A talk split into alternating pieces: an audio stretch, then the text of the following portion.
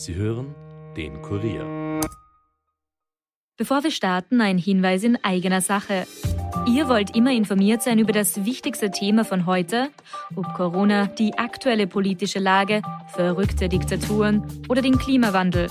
Wir fragen nach, Experten liefern die Antworten. Der Kurier Daily Podcast. Ein Tag, ein Thema. Überall, wo ihr Podcast hört und auf kurier.at slash daily. The first rule in investment is don't lose. And the second rule in investment is don't forget the first rule. Ziemlich gut veranlagt. Der Finanzpodcast von Kurier und Krone Hit. Liebe Hörerinnen, liebe Hörer, herzlich willkommen zu Ziemlich gut veranlagt, dem Anleger-Podcast aus Österreich. Bei mir im Studio wie immer der stellvertretende Leiter der Kurier Wirtschaftsredaktion, Robert Gedorfer. Hallo Robert. Hallo Rüdiger. Nach wie vor schwere Zeiten für Anleger, da müssen wir uns gar nichts vormachen, auch wenn es zwischendurch immer wieder einen Hoffnungsschimmer gibt. Ich habe bei einer Aktie einen wunderschönen heute erlebt, will ich darüber reden. In Summe ist es halt trotzdem dieses Jahr relativ schwach. Ein paar Branchen gibt's, wo die Aktien rauf sind, zum Beispiel Rohstoffe und Energie.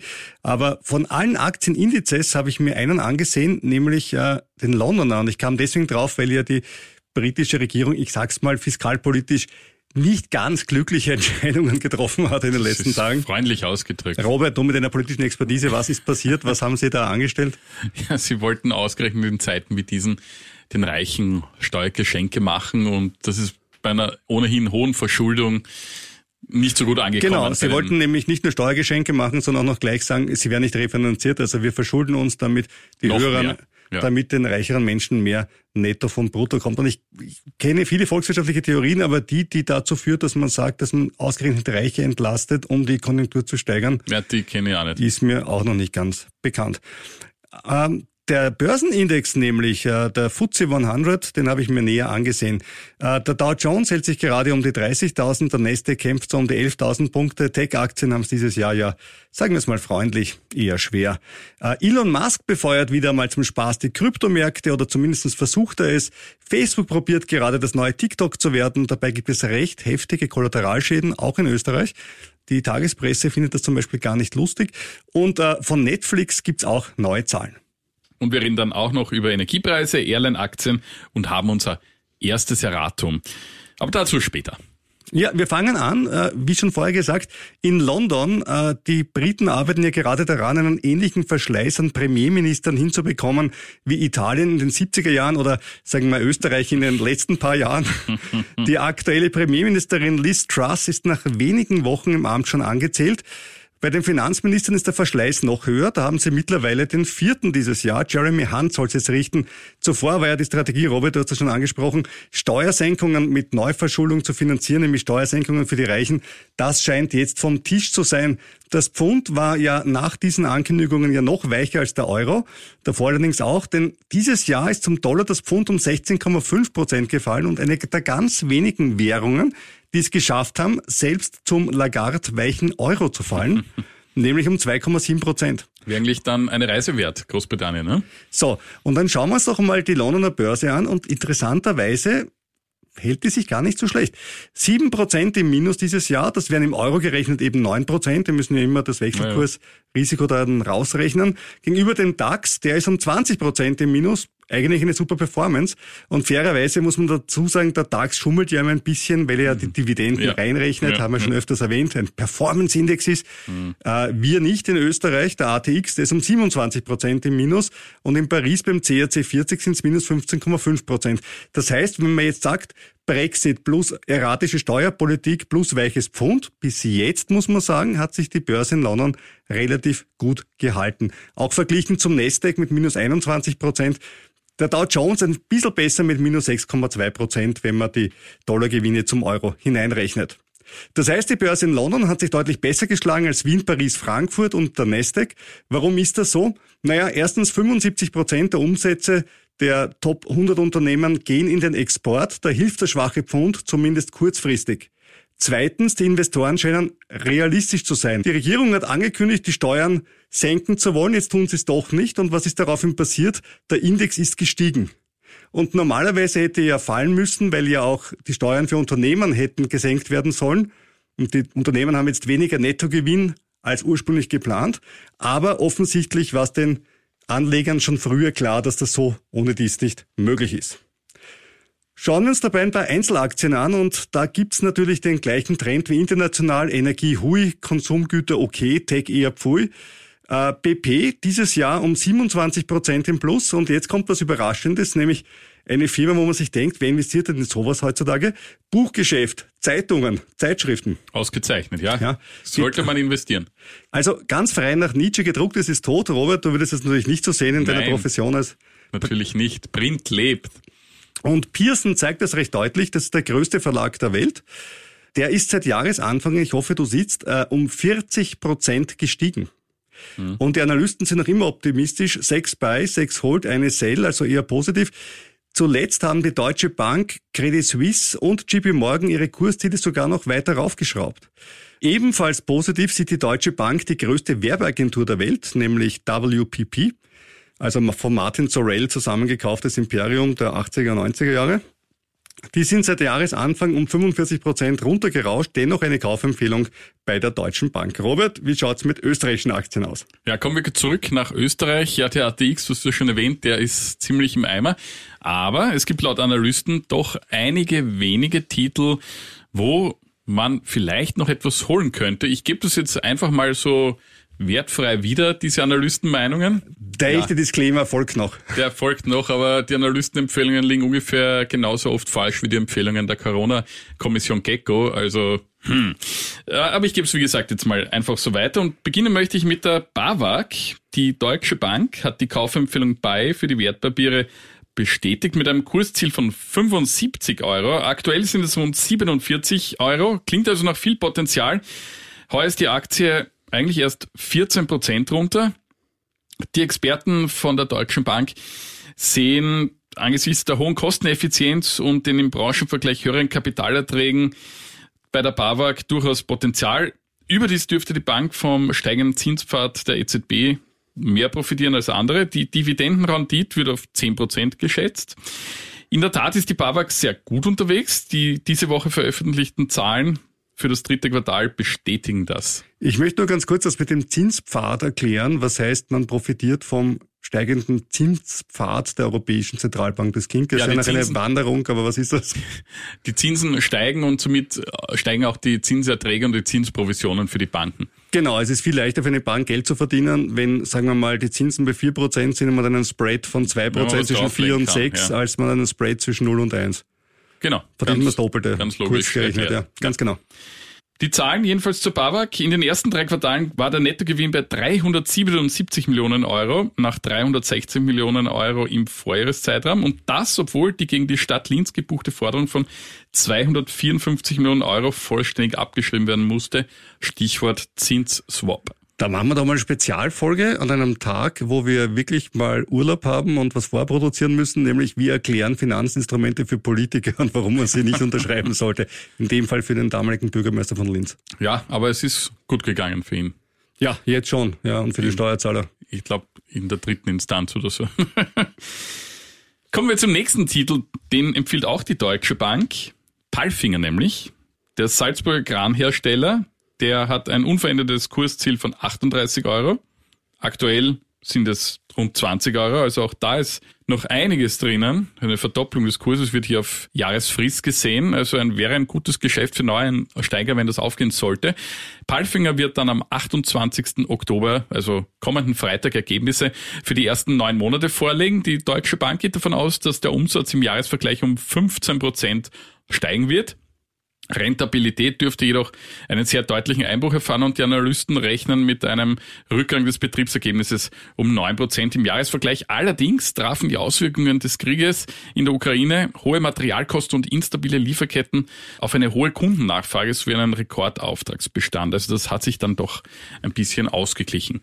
Kommen wir zu einem Stammgast in unserem Podcast, kommen wir zur OMV. Ja, die ist fast zu Recht ja auch ein Stammgast, weil ein ATX Schwergewicht und da tut sich auch fast jede Woche irgendwas und dazu kommen wir gleich, was sich aktuell tut. Die Bader Bank, die ist auch aus Deutschland, hat ihre Anlegeempfehlung für die Aktie auf beigesetzt. Ihr Kursziel haben sie bei 53,7 Euro fixiert. Derzeit notiert die Aktie bei rund 40 Euro. Der Raffinerieunfall in Schwächert habe das Resultat im dritten Quartal stark getroffen, meint die Bank. Die Margen im Chemiesegment würden zudem unter einer fallenden Nachfrage und Rezessionszeugen leiden. Für das Raffineriegeschäft könne es im vierten Quartal allerdings einen Lichtblick geben. Da frage ich mich wirklich bei dem Ölpreis und bei dem Benzinpreis, auf welcher Lichtblick kommt er jetzt noch? Weil viel, viel heller wird's nicht mehr, oder? Ja, ja. Ähm, für den Chemiebereich sehen Sie nicht so rosig. Und da sind wir jetzt beim aktuellen Thema, Chemiebereich. Wie wir ja wissen, hat der neue OMV-Chef Stern den Umbau Richtung Chemiekonzern vorgehabt. Mittlerweile dreht sich allerdings das Bild angesichts des Themas Versorgungssicherheit im Land. Und eigentlich hat es ja auch angeblich Pläne zur Aufspaltung in ein Öl- und einen Chemiekonzern gegeben. Waren die nicht vorher getrennt, ein Öl- und ein Chemiekonzern, nämlich die OMV und die und Borealis, Borealis und ja. da spalten wir es wieder auf? Ja, ja es okay. ist einmal so, einmal so, haben wir ja auch schon besprochen, OMV mit jedem neuen Chef eine neue Strategie. Genau, und wie lange der Chef bleibt, weiß man auch nicht genau. Also, also das ändert sich die Strategien ja, ziemlich häufig bei also denen. Deswegen bin ich auch von der Aktie grundsätzlich jetzt nicht so angetan wie offensichtlich die Baderbank.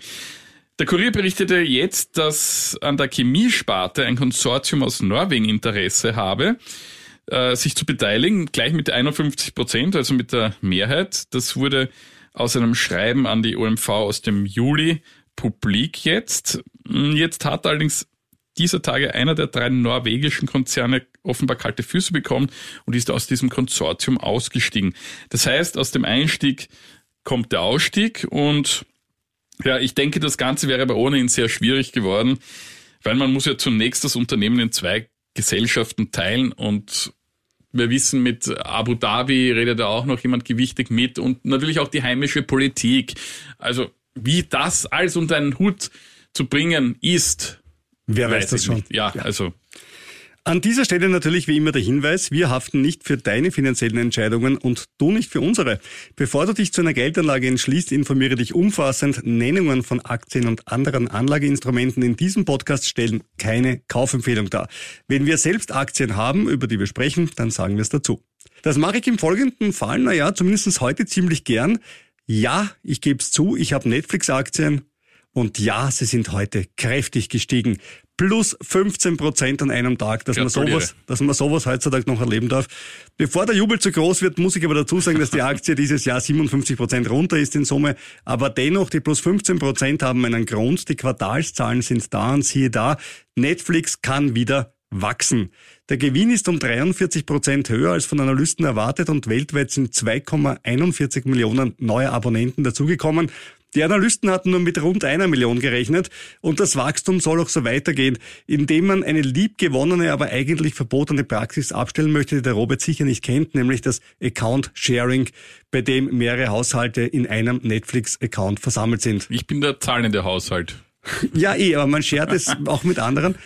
Äh, ab Jänner will Netflix dagegen vorgehen, aber Leuten erlauben, für andere Haushalte mitzuzahlen. Das heißt, du kannst dann, solltest du jetzt Account-Sharing machen, einfach mehr zahlen und noch immer Account-Sharen. Du bist dann noch immer der Hero in deiner Peer Group, aber du musst halt mehr dafür zahlen. Ja, müssen ja. die anderen mitzahlen, würde ich sagen.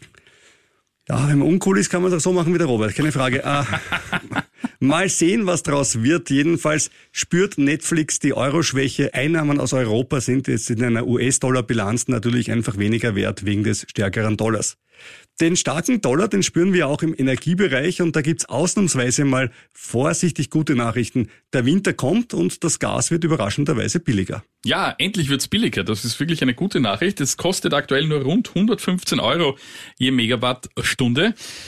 Das ist der tiefste Stand seit Juni. Hintergrund sind die politischen Bemühungen, um Europa aus der hohen Abhängigkeit von russischem Erdgas zu lösen. Auch sind die Erdgasspeicher mittlerweile ganz gut gefüllt. Allerdings ist der Preis noch immer um 75 Euro mehr als zu Beginn des Krieges. Und die EU-Kommission will jetzt zudem einen Gaspreisdeckel für Notfälle vorschlagen und das soll Ende November beschlossen werden. Österreich ist dagegen, weil es Angst hat, somit gar kein Gas mehr aus Russland zu bekommen. Und die Gefahr, die sehe ich dann eigentlich auch. Ja, aber die sehe ich so oder so. Also, dass die Russen das Gas als Waffe einsetzen, wissen ja. wir. Dass wir mit dem Gaskauf aus, aus, Russland dann die Waffenindustrie dann unterstützen und den Krieg unterstützen, wissen wir auch. Wir aber müssen aus dem russischen Gas raus und über den Winter wird es jetzt gehen. Und ich glaube, es ist jetzt die Geschichte, wie wir es hinbekommen, dass wir ab nächstem Jahr versuchen, mit möglichst wenig Gas aus Russland bis null gehend, wenn es irgendwie geht, auszukommen. Aber man muss es ja nicht provozieren, weil man kann das jetzt schwer vorhersagen, wie wir durch den Winter kommen. Aus Putins Sicht, glaube ich, ist alles eine Provokation, was nicht Unterordnung bedeutet. Insoweit muss ich sagen, ich wüsste halt nicht, wie man diesen Menschen nicht provozieren kann. Leider, leider hast du recht, ja. Aber trotzdem, es ist natürlich eine Auflage. Ja, eh, aber die braucht's auch nicht, das ist wurscht. Also ich meine, es ist völlig egal, er findet immer Ausreden, warum er kein Gas liefert. Und ja, also es ist ja nichts Neues. Ja, bemerkenswert finde ich auch, dass offenbar die Achse USA-Saudi-Arabien immer brüchiger wird, abzulesen am Umstand, dass das Förderkartell OPEC Plus, bei dem ja auch Russland mit dabei ist, nun beschlossen hat, das Fördervolumen zu kürzen, um damit den Preis nach oben zu treiben. Gelungen ist dies zwar bis jetzt noch nicht, aber Russland würde natürlich davon profitieren und das wollen die USA verhindern. Und hat Saudi-Arabien jetzt mal einen Rüffel verpasst. Äh, die Saudis haben das so nicht hinnehmen wollen, haben ein bisschen pisst geantwortet. Ähm, ja, wir sind ja kein politischer Podcast äh, und die Rolle der Saudis ist offenbar eine spezielle. Ich kann die jetzt auch nicht ganz interpretieren, ehrlich gesagt. Doch. G-E-L-D. Ja. Also hat mit unserem Podcast wieder viel zu tun eigentlich. Das es geht einfach um den schnöden Mammon. Die freuen sich einfach wie Bolle, wenn einfach mehr Geld raussprudelt. Der gute Herr Scheich MBS, wie er kurz abgekürzt wird, äh, will ja seine neue Superstadt da bauen an der Grenze zu Ägypten und zu Jordanien und, und viele andere Dinge mehr. Und dieses Spielzeug kostet Geld und deswegen hoher Ölpreis ist für die Jungs wirklich total wichtig. Aber er ist eh schon hoch. Ja, aber der alte Mann und das Meer, wie es so schön heißt. in dem Fall ist der Mann noch nicht so alt, weil MBS ist ja noch keine noch 50 Im Vergleich zu seinem 40. Vorgänger relativ jung. Ja, der, wenn der so genauso lang macht, dann wird er noch bis 2070 ungefähr Staatschef sein. Ja, deswegen, da geht's um die Kohle. Nächste Woche wird ja Alphabet, äh, auch bekannt als Google, seine Quartalsergebnisse vorstellen. In den letzten beiden Quartalen wurden die Erwartungen der Analysten ja nicht erreicht. Im Vorfeld sind die Analysten jedenfalls bullish diesmal. Zwei Strong Buy, drei Buy im Oktober bisher. Ich habe selbst Alphabet-Aktien seit Jahresanfang um 18 Prozent im Minus. Das klingt jetzt zwar nicht lustig, 18 Prozent im Minus, das ist aber nichts zur folgenden Aktie, nämlich Meta. Die lief noch besser, als er ihren alten Titel hatte, nämlich Facebook, muss ich auch sagen. Die Namensänderung nicht wirklich gebracht. Ähm, seit Jahresanfang eben die Hälfte runter. Äh, Grund, das schwache Wachstum, haben wir im Podcast ja schon drüber gesprochen, beziehungsweise schwaches Wachstum ist ja euphemistisch, das starke Schrumpfen, nämlich in der Nutzung bei jungen Anwenderinnen und Anwendern. Statistiken sprechen bei den US-Teenagern von 50 Prozent wow. Rückgang. Ja, den Schuldigen hat Mark Zuckerberg bereits ausgemacht. Es ist natürlich TikTok. Dieses Netzwerk ist ja exponentiell gewachsen. Und Zuckerbergs neuer Zaubertrick, aus Facebook ein bisschen mehr TikTok machen. Das bedeutet weniger Textnachrichten, weniger Grafiken, weniger von Firmen und mehr kurze Videos von Anwendern. So Katzenvideos, Hundevideos. Mhm. Man sei nämlich draufgekommen, und jetzt kommt's, dass das Ansehen von Nachrichten Menschen nicht glücklich mache obwohl sie dabei eine lange Nutzungszeit haben. Stark betroffen davon sind Unternehmen, die einen guten Teil ihres Traffics über Facebook bekommen, wie zum Beispiel die Satire-Seite Die Tagespresse. Und der Gründer Fritz Jergic hat sich im Standard jetzt darüber ausgelassen, Ende September hat Facebook im etwa 95 Prozent seiner Reichweite weggenommen. Hatte er vorher 60.000 bis 100.000 pro Posting, sind es jetzt nur mehr 3.000 bis 5.000. Und er fordert jetzt, dass die Politik in die Algorithmen eingreift, nicht nur bei Facebook, auch bei TikTok.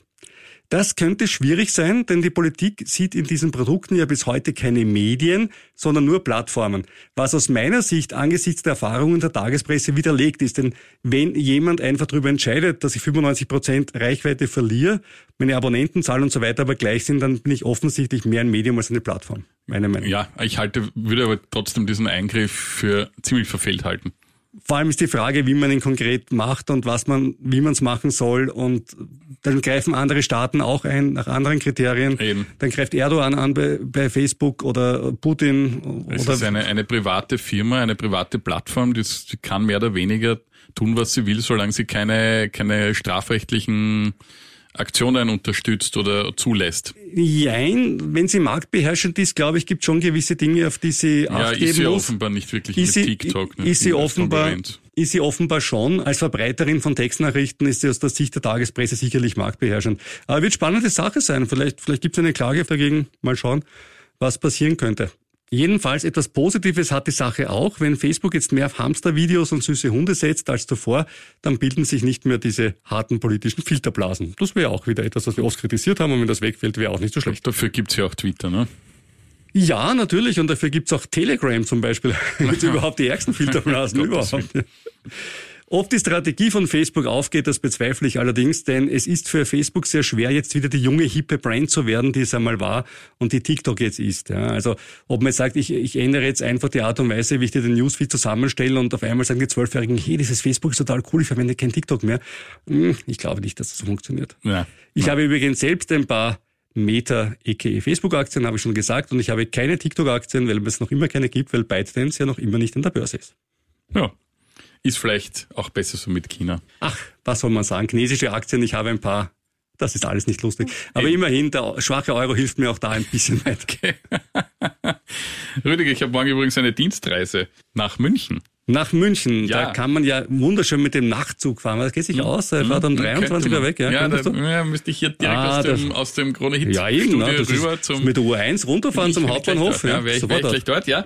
Ähm, nein, aber böse wie ich bin, nehme ich das Flugzeug und dann noch zu einem Autohersteller. Also how shocking, gleich Zu einem Autohersteller in München, wat, wat, wat, wat, ähm, äh, was, äh, Ja, das könnte es.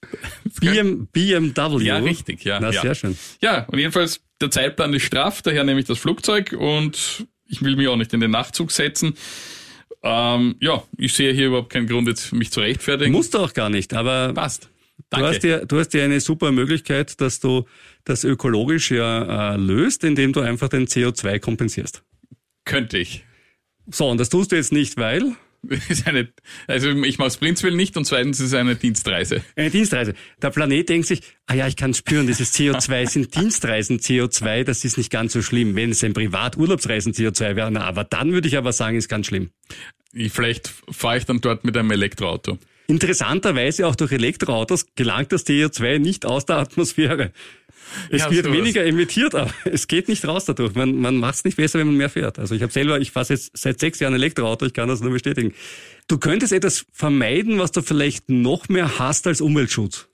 Ich hasse Umweltschutz gar nicht, bei Gott. Ich bin der Erste, der, der. Altpapier aus. Ja, aus dem. Flugzeug, aus dem Flugzeug wirft. Nein, geht nicht, will Fenster zu sein, ich weiß. Aber ähm, warum machst du nicht was ganz Tolles und kompensierst CO2 und zahlst dadurch weniger Steuern? Witzigerweise wurde mir das auf der Lufthansa-Seite gar nicht angeboten. Das stimmt, weil es bei Lufthansa auch nicht geht. Es gibt einen Trick, wie du es lösen kannst und deswegen mein Ja, da Steuerspartrick es so an einen Robert. CO2-Rechner, ne? Ja, den gibt's, aber das Problem ist, der geht mit Atmosphäre an den ganzen deutschen Firmen, die sind nicht steuerabzugsfähig.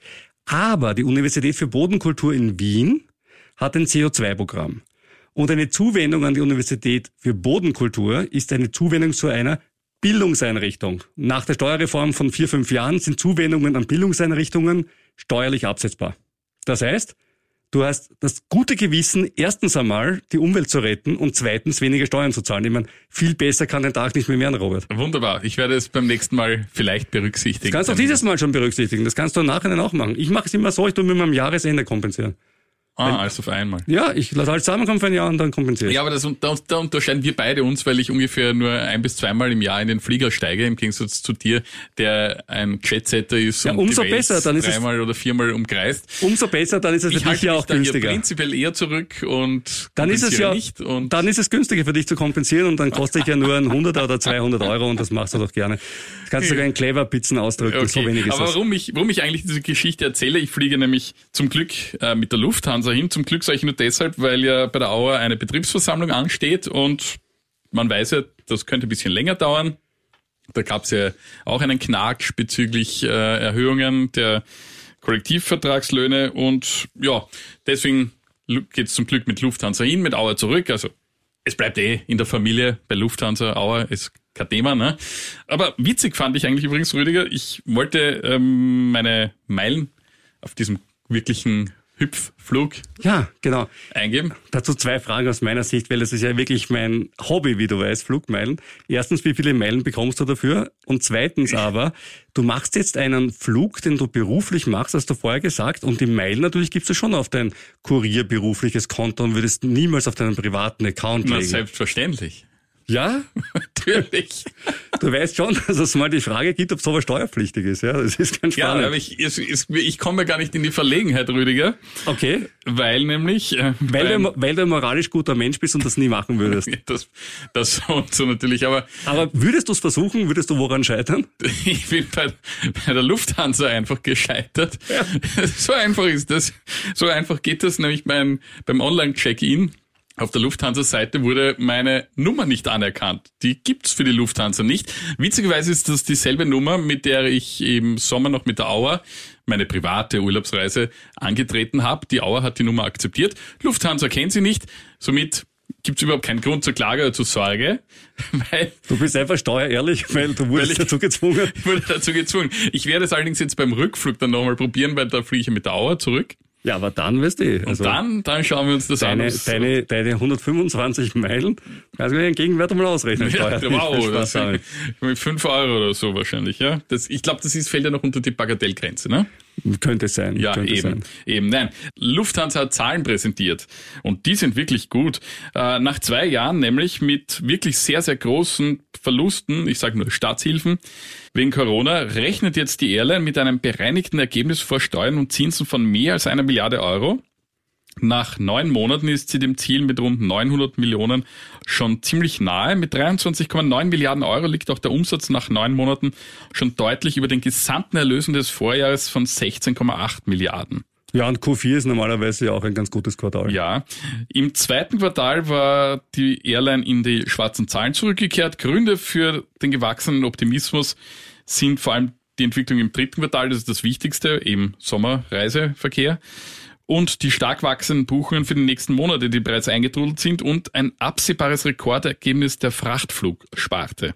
Die rosigeren Aussichten ließen die Aktien dann sogleich um bis zu 4,6 Prozent am Tag der Veröffentlichung dieser Zahlen steigen. Die Analysten sind trotzdem nicht so recht überzeugt. Im Durchschnitt empfehlen sie die Aktie zum Halten. Das durchschnittliche Kursziel liegt bei 7 Euro. Aktuell notiert die Aktie bei 6,6 Euro. Also viel ist da nicht drin. Immerhin hat die Aktie heuer sich kaum verändert. Kurz möchte ich jetzt noch beim Thema Fliegen bleiben, nämlich konkret beim Flughafen Wien. Da ist uns in der letzten Folge ein kleiner Fehler passiert, wie uns Hörer Christian aufmerksam gemacht hat. Wir haben den Flughafen in den Leitindex ATX hineingetan. Dort ist er aber nicht drin. Das heißt, sollte es zu einem Delisting des Flughafens kommen, wir haben ja berichtet über die australischen Pensionsfonds, die ihren Anteil erhöhen wollen, hätte das auf den ATX keinen Einfluss. Dazu meine Frage, wir haben eine Mail bekommen äh, zu diesem Fehler. Haben wir auch eine Mail bekommen, wo irgendjemand das äh, Robert Kledorfer Sitzkissen zum Aussitzen kaufen Nein, wollte? leider nicht. Also, Eignet sich sicher auch für einen Flug. liebe Leute, ja, also hier nochmal das Angebot. Äh, wir brauchen fünf E-Mails, die wollen, dass wir das Robert Kledorfer, ich sitze alles aus, Sitzkissen produzieren lassen in China. Mit Lieferketten kommt es dann wahrscheinlich 2026 hierher. Würden allerdings Vorbestellungen, wie sich gehört, schon jetzt annehmen. Also Ja. schreibt eine Mail an ziemlich gut veranlagt, jetzt kurier.at. Wenn ihr diese Sitzkissen wollt, es wird sicher toll. Ich kann es mir ganz, ganz toll vorstellen. Ja.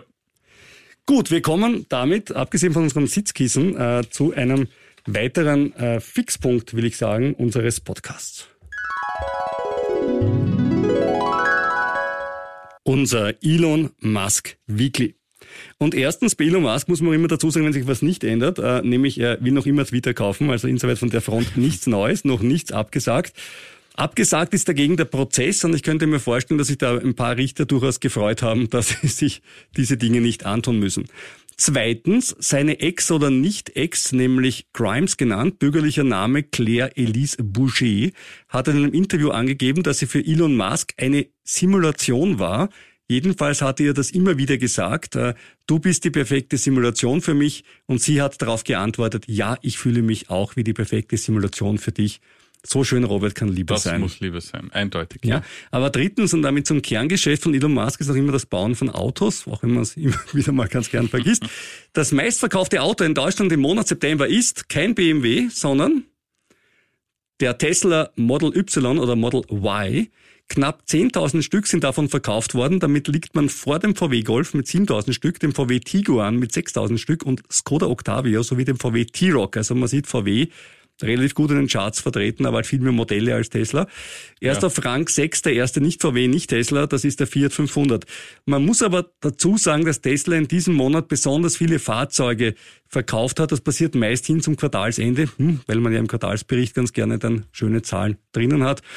Und in Summe liegt aber Tesla als Marke in Deutschland auf Rang 6. Beinahe jeder fünfte Neuwagen in Deutschland hat jetzt schon einen Elektroantrieb, lieber Robert. Ja, Und du schaust dir bei BMW wahrscheinlich ganz tolle Elektroautos an. Die bauen auch tolle. Da, Ja, ja, ja. Ich möchte aber da nur kurz dazu erwähnen, dass ja in Deutschland die hohen Förderungen für Elektroautos ja mit Jahresende zu Ende gehen oder zumindest ziemlich gering werden. Sie werden geringer, ja. Und daher gibt's jetzt wahrscheinlich noch so einen Anlauf oder Zulauf Ja, eigentlich. das stimmt grundsätzlich. Nur interessanterweise sind bei VW die, die, die Zulassungszahlen der Elektroautos gesunken. Okay. Jetzt könnte es sein, sie können A, keine bauen, wissen wir eh, Lieferketten, ja, altes Problem, oder B, Tesla ist wirklich ähm, viel nachgefragt und beliebt als Auto und Grünheide läuft ja schon einiges vom Band jetzt. Auf Nummer eins der Verkaufsstatistiken in Deutschland gesamt liegt, wie schon erwähnt, der VW-Konzern. Und die haben jetzt gesagt, was sie mit dem Geld aus dem Porsche-Börsengang machen werden. Sie werden es nämlich uns beiden geben, Robert. Ja, wir beide sind ja VW-Aktionäre. Ja, uns gehört ein großer Anteil an VW. Ja, ganz großer. Ja, wir sind da sehr spielentscheidend. Nein, Scherz beiseite. Volkswagen hat ja wie bekannt den Aktionären eine Sonderdividende aus dem Börsegang der Tochter Porsche versprochen. Diese steht nun fest. In Summe sind es 9,55 Milliarden Euro. Das sind 19,06 Euro je Aktie. Also könnt ihr euch ausrechnen, falls ihr auch VW-Aktien habt, wie viel euch da zustehen würde. Da kommen wir dann Aber gleich da dazu. kommen wir dann noch dazu. Drei Milliarden Euro gehen dann jetzt schon mal an die Holding der Familien Porsche und Pirch, nämlich die Porsche SE. Die Ausschüttung ist nämlich Voraussetzung dafür, dass die Porsche SE ihren Stammaktienanteil an der Porsche AG von 17,5 auf 25 Prozent aufstockt und damit dort eine Sperrminorität erhält. Denn das Geld fließt nämlich von einer Tasche in die andere Tasche und für die Familien ist das somit ein Nullsummenspiel. Die Zustimmung der Aktionäre gilt jedenfalls als Formsache. Beschlossen wird die Dividende auf der außerordentlichen Hauptversammlung am 16. Dezember. Ausgezahlt wird sie am 9. Jänner 2023. Und dazu hat unsere Hörerin Sandra eine Frage. Wer kommt eigentlich in den Genuss der Dividende? Sprich, wann muss ich die Aktien besitzen? Ja, das scheint auf den ersten Blick eine ganz einfach zu beantwortende Frage, nämlich dann, wenn sie in meinem Depot ist, wenn die Hauptversammlung ist. Doch im Detail ist das ein bisschen kniffliger. Also zunächst ja, wie gesagt, hängt das vom Termin der Hauptversammlung ab. Bleiben wir also bei unserem Beispiel Volkswagen, tun aber jetzt mal theoretisch so, als ob sie in Wien notiert. Die Hauptversammlung ist am 16. Dezember. Drei Tage später ist der sogenannte Cum-Tag. Cum aus dem Lateinischen mit, ja, Bravo, ja, das, da merkt man schon. Also, ja, Bildung wirkt Kurier, manchmal, ja. ja, Und das ist der letzte Tag, an dem mit Anspruch auf Dividende eine Aktie gekauft werden kann. Dieser sogenannte Cum-Tag. Das wäre in diesem Fall drei Tage später, also der 19. Dezember. Wiederum einen Tag später, also am 20. Dezember, ist der Ex-Tag. Das ist der Tag, an dem die Aktie mit einem Dividendenabschlag gehandelt wird. Und noch einen Tag später, am 21. Dezember, ist dann der Nachweisstichtag oder auch in der Fachsprache in Englisch genannt Record Date. Das ist der für den Depotstand zum Erhalt der Dividendenzahlung maßgebliche Tag. Und dann kommt eben der Zahltag in weiterer Folge. So, und jetzt wird es um eine Spur komplizierter, denn dieser... Ah, eh, eh nur, Ja, danke. ja, ja, ja. Denn dieser Ablauf gilt eigentlich nur für Österreich. Und wir haben jetzt unser Beispiel jetzt gesagt zu Beginn, ja, das ist, wir spielen das so, als ob VW in Wien notieren würde. Tut es aber nicht, sondern VW notiert ja in Deutschland. Und dort ist es ein bisschen anders, denn der relevante Record Date ist der Tag der Hauptversammlung. Also gilt für Volkswagen, der 16. Dezember ist maßgeblich für die Auszahlung der Dividende. Wer an diesem Tag die Aktie in seinem Depot hat, bekommt auch diese Sonderdividende. Der Ex-Tag ist übrigens schon am Tag nach der Hauptversammlung in Deutschland. Also wer auf kurzfristiges Traden setzt, um die Dividende mitzunehmen, muss sich vorher schlau machen über die Bedingungen in dem Land, wo der Titel notiert. Aber ich glaube, es geht viel leichter. Man sieht relativ deutlich, äh, wann der Börsenkurs runtergehen wird, relativ stark bei VW, ja. weil sobald der Dividendenanspruch nicht mehr da ist, wird natürlich der Wert der Aktien, wird, wird natürlich der Wert der Aktien entsprechend geringer. Klar, aber dann ist es für dich ja schon zu spät, wenn du an dieser Sonderdividende partizipierst. Ja, dann kriege ich ja die Aktie als Bürger, es ist ja wurscht. Ne? Also, ja, es ist ja. so oft die Dividende, da kann man es mal wirklich sagen, die ist ziemlich sicher eingepreist. Ja. das, glaube ich, kriegen wir noch hin. Ja, und jetzt kommt's, ne? Dann denkt man, super, wir kriegen eine Sonderdividende, wie cool ist das denn? Ja, und wir zahlen 19 Euro je Aktie, ne? 19 Geil. Euro, ja. Genau, und auf die 19 Euro pro Aktie zahlst du 38,875 Prozent Steuer. Ja, das ist heftig. Und zwar 26,375 an den deutschen Staat und 12,5 reduzierte Käst für den österreichischen. Oder genauer gesagt, das musst du eigentlich gar nicht zahlen, weil wir können ein bisschen tricksen. Ja, also jetzt nichts Illegales machen, sondern einfach tricksen. Erstens, wir könnten einen Rückzahlungsantrag an die deutsche Steuerbehörde stellen. Das klingt nach einem Mordspaß für Menschen mit unlimitierter Tagesfreizeit und ich überlege es mir aber wirklich zum Spaß, es einmal auszuprobieren. Einfach. Ja, das wäre schön. Das kostet ungefähr 100 Euro. Also also, der Spaß, ja, muss man schauen. Das muss gegenrechnen. Genau, ich glaube, es, also, würde sich knapp rentieren. Du hast um 50.000 Euro gekauft. Na, mindestens, ja. Eben, also der Nein, nein, ich habe viel weniger, aber ich, mit den 19 Euro könnte es sich äh, gerade ausgehen, dass es sich rentiert. Also ich glaube, ich habe mehr als fünf Aktien, also dann, dann müsste ich es rentieren. Ja. Bei den 12,5 Prozent, die wir in Österreich an Steuern zahlen, ist es leichter. Hier macht eine Verlustrealisierung Sinn. Ich verkaufe zum Beispiel meine Meta-Aktien und kaufe sie gleich wieder. Und schon habe ich, wie schon eingangs erwähnt, dieses Jahr einen schönen Verlust gemacht und diesen Spekulationsverlust dann auch wirklich realisiert. Und den könnte ich dann gegenrechnen. Eigentlich nicht ich, sondern mein steuereinfacher Broker, die Dadat, die könnte das dann direkt machen. Und auf die Art kann ich mir sicher noch die ein oder andere Clever Pizza zurückholen. Mahlzeit, Rüdiger. Danke. Ja, gut, das war's dann auch schon wieder für dieses Mal. Hört rein bei Spotify, iTunes oder Google oder auf Kurier.at. Und KroneHit.at. Und jetzt auch neu bei Amazon Music einfach sagen, Alexa spielt den Podcast ziemlich gut veranlagt dann spielt sie den Podcast ziemlich gut veranlagt. Und zwar, weißt du, was sie macht? Sie spielt alle Folgen chronologisch von der aktuellen zurück zur allerersten. Also für die echten Hardcore-Fans, wow. der könnte auf einen Schlag, glaube ich, acht Stunden oder zehn Stunden ziemlich gut veranlagt euch reinziehen. Wer das, das schafft, bitte eine Mail an ziemlich gut veranlagt kurier.at. Wir freuen uns dann sehr drüber. Ja, und wir hören uns dann nächste Woche wieder. Vielleicht reicher. Aber sicher weiser.